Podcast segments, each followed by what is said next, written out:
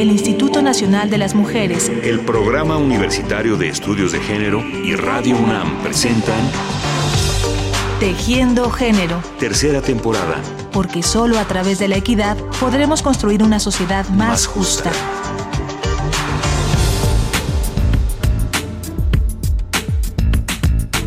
Yo lo que he visto es que cada vez hay más mujeres que están reclamando el espacio público para su desarrollo, como para tener una vida plena, no tanto, no solo como un lugar de tránsito, ¿no? Que además a veces se hace así como, ay, como no, es que no quiero ir porque el camión, porque me pueden agredir, porque me pueden hostigar, ¿no? O sea, se hace con este peso. Entonces, como que tratan de quitarle esa parte de decir, las mujeres no solamente transitamos el espacio público, también nos lo apropiamos, también puede ser un lugar de creación, de satisfacción, puede ser un lugar de encuentro, de recreación también.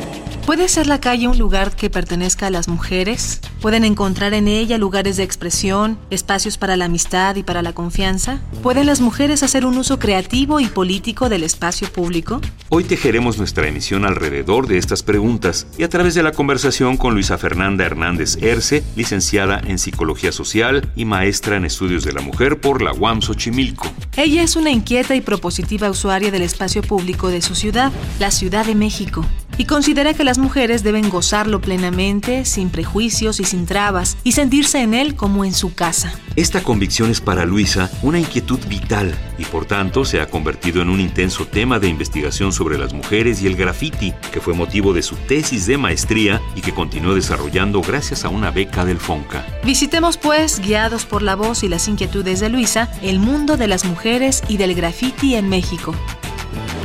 Yo no sabía que existían chavas que hacían graffiti. Para mí misma fue un descubrimiento. Claro que existen. Entonces ahí elegí, dije, claro, ellas, a mí me parecía en ese momento que lo que hacían era un uso crítico del espacio público, ¿no? Y dije, claro, el graffiti es un excelente ejemplo de que las chavas pueden crear en la calle.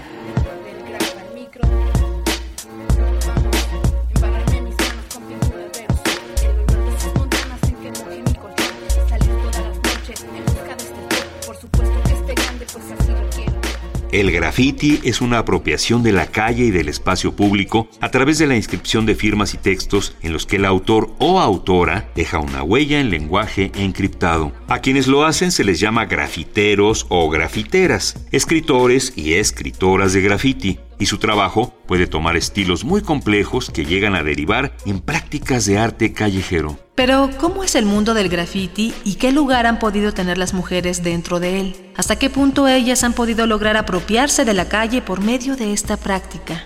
El graffiti típicamente se realiza, es clandestino, se hace de noche, también se hace de día.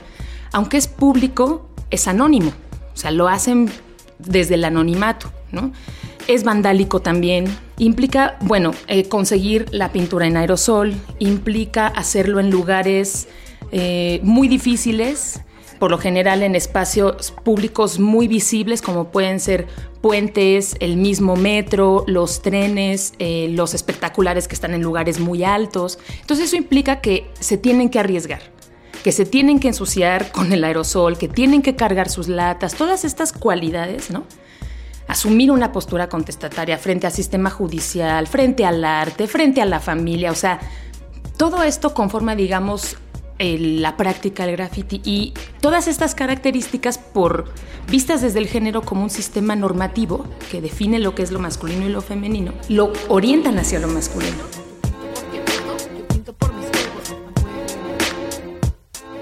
Entonces lo que yo he visto es que definitivamente las chicas que hacen, que practican el graffiti, tienen que tomar estas características, es decir, tienen que personificar al grafitero, ¿no? Tienen que usar cierta ropa que les permita cargar las latas, que les permita poderse ensuciar, ¿no? O sea, los pantalones grandes, las gorras, las, las este, sudaderas. Tienen que tener una actitud competitiva, tienen que tener una actitud contestataria, tienen que saber que se van a enfrentar con la policía, tienen que correr rápido, saltar. O sea, claro, ellas asumen que así es el graffiti, ¿no? Y cuando se proponen hacerlo, se proponen hacerlo, digamos, siguiendo las reglas del graffiti.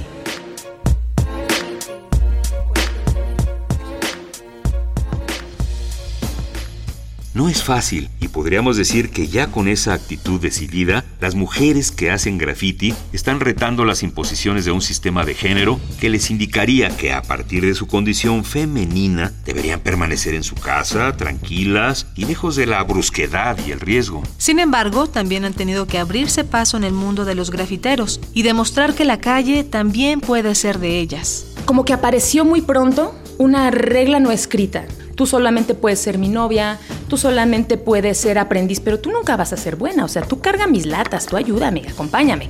No las podemos llevar porque si les pasa algo nosotros nos tenemos que hacer cargo de ellas. Y ellas decían, no, tú no me tienes que cuidar, yo cargo mis latas y corro y brinco, salto igual que tú. La primera persona que inscribió algo en la Estatua de la Libertad fue una grafitera de nombre Charlie, ¿no? Y de las primeras fotos que hay sobre el grafiti neoyorquino están los nombres de las, de las grafiteras. Eva, Bárbara, Lady Pink, Diva, Stony. O sea, ellas estaban ahí desde el principio, ¿no? Entonces, igual en México crecer hace falta entender que lo que se fue se fue y se quedó en el ayer. Ah, hoy tengo que pensar, avanzar, disfrutar. De verdad los años pasaron y esos no volverán. Libres y locos ya no somos tan pocos, los mismos revoltosos, más grandes y más famosos. Las calles saben bien quién somos nosotros, plaqueando las ciudades de que estábamos mocosos. También en México hay muchas mujeres que hacen graffiti y varias de ellas son ya ampliamente reconocidas en el medio por sus compañeras y compañeros. Entre las pioneras de los años 80 y 90 están La Cosa, Mercy, Soul, Drex, Fea y Kane. Y también podemos mencionar a Vacía, Tiza y Fancy del DF, Peste de Monterrey, Yosha y Sisic de Guadalajara del grupo Chulas Clan, Rank de Acapulco, Esho y Shadi de León y Kif del crew Female Soul de esa misma ciudad y creadora del primer blog de grafiteras en México llamado Ladies Graph. Luis Hernández, con quien estamos platicando, ha percibido los cambios de la presencia de las mujeres en el mundo del graffiti, desde las que se fueron abriendo espacio entre los varones hasta las que ahora han integrado cruz femeninos en muy diversos lugares del país. Yo hice mi primera investigación con escritoras de graffiti a nivel individual para conocer su experiencia y ahora pasé a trabajar con grupos de, de chicas que hacen graffiti que en el se les denomina cruz a los grupos que se organizan para accionar en la calle, ¿no? Entonces ahora trabajo con cruz solo de chavas, pero antes trabajé con chicas que en lo individual lo practicaban y que en su experiencia básicamente eran las excepcionales, eran la única que pintaba en ese momento, era la única que se codeaba con los muchachos, que, ¿no? Y son chavas que tuvieron que vérselas muy fuerte con todas estas imposiciones de género para lograr ganarse el respeto de los demás. ¿Qué pasa ahora con estos grupos de chicas que hacen graffiti, con los cruz de mujeres? Que ellas cuestionan por principio el status quo del graffiti. Dicen, no, no, no es masculino, también nos pertenece a nosotras y nosotras también lo podemos hacer igual de bien, pero lo podemos hacer sin necesidad de descalificar a la otra lo podemos hacer que para mi gusto, sin que ellas lo digan, es una práctica feminista, porque lo hacen compartiendo saberes entre mujeres, a partir de la unión entre mujeres, buscando estos lazos entre ellas, para de alguna manera pues empoderarse frente a las a los varones que las este, descartan o que las van rechazando, ¿no? Pero ¿qué lugar tiene para estas chicas dentro de su vida y su universo personal su participación en el mundo del graffiti? Yo he visto en general que mm, como parte de su plan de vida, proyecto de vida, el graffiti tiene varios significados. O sea, la importancia del graffiti puede ser desde las amistades que les deja, desde la gente con la que interactúan, desde las aventuras que viven con otras personas, y ahí claro que están incluidos este, hombres y mujeres, ¿no? Eso los, los y las une. Y esa, el nivel de esa identificación pues va desde tener grandes amigos, ¿no? O sea, es como que llena mucho esa parte de la amistad. Eso lo he visto que es casi como inherente a por qué lo hacen, ¿no? Pero hay otra cosa que yo también he visto en el caso de las chicas, que el graffiti les representa una liberación.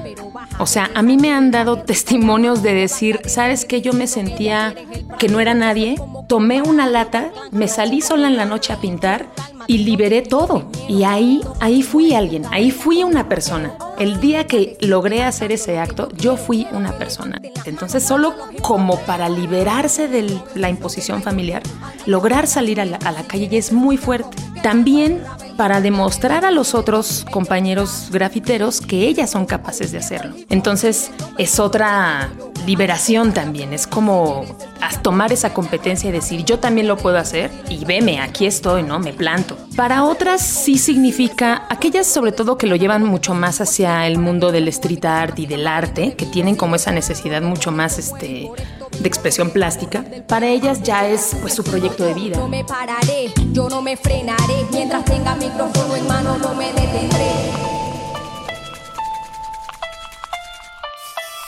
¿Pero dónde? ¿En qué lugares está presente la actividad de las escritoras y artistas del graffiti de México? Por ejemplo, en el, en el DF, lugares importantes de graffiti eh, están Xochimilco, está Iztapalapa, Iztacalco es muy fuerte en graffiti, por ejemplo, ¿no? Chicas grafiteras hay en este, Oaxaca, en Tabasco, en Veracruz, Puebla, Guanajuato, en Monterrey, DF, Guadalajara, Tijuana, eh, Querétaro, o sea, Guerrero, por supuesto, Michoacán, están por todos lados.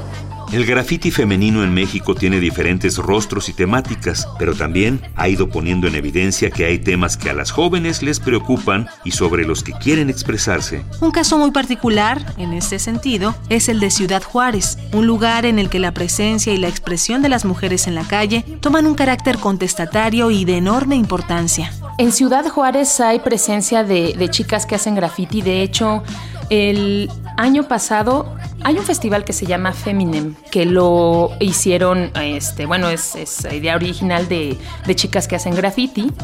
Y han llevado este festival a diferentes puntos del país.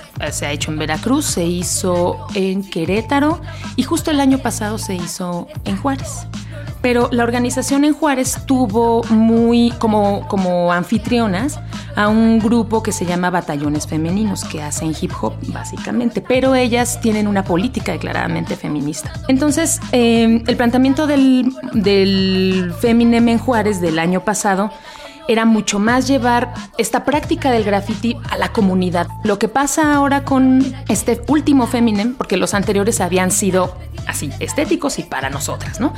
Lo que pasa con este último es que ya se lleva a plantear mucho más la cuestión de la mujer en la calle, la mujer en el espacio público y cómo y la necesidad frente a la violencia, frente al feminicidio, de que la sociedad se entere de las problemáticas que viven las mujeres y que participen de forma comunitaria para aminorar esos problemas, para demandar a las autoridades este, medidas legales de protección, en fin, ¿no? Entonces, digamos que en Juárez toma este, este matiz, aunque también fueron invitadas muchísimas grafiteras, por supuesto que fueron las que fueron a pintar, ¿no? Pero hay como este sincretismo, digamos, ¿no? Que a mí me fascina porque yo creo que, aunque ellas no lo digan, la práctica que ellas hacen es feminista pero hace falta como una mayor interacción y conocimiento entre estos dos sectores, ¿no? Para plantear una cosa como lo que sucedió el año pasado en Juárez. Hasta aquí el programa de hoy. Muchas gracias a Luisa Fernanda Hernández Erce por esta conversación y gracias a ustedes por prestar oído y atención a estas inquietudes. Mañana seguiremos pensando y platicando los temas de género. Los temas de género.